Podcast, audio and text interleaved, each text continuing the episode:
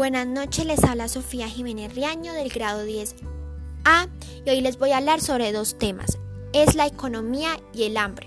Por, por lo que estos dos temas, por lo que en el libro podemos observar que Lazarillo tuvo que pasar muchas cosas desde chiquito, donde pudimos observar que no era una persona que económicamente tuviera recursos para mantenerse, donde miles de veces le tocó pasar hambre y tampoco tenía un lugar muy estable para vivir.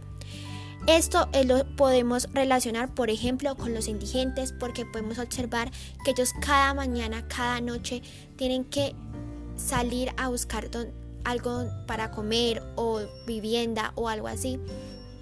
Y a pesar de todo, eh, esta gente, muy pocas veces hay gente solidaria que ayude a esta consecuencia a darles al menos un agua o un pan. Em, también podemos observar la economía. ¿Por qué la economía?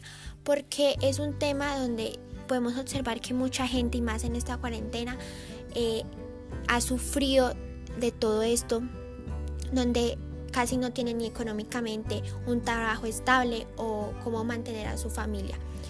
Eh, pero eh, a pesar de todo, em, en esta historia Lazarillo nos enseñó que uno en la vida tiene que siempre luchar por sus sueños y que, y que nunca debe rendirse. Así empiece desde abajo, eh, siempre tienes que comenzar a luchar por tus sueños. Muchas gracias.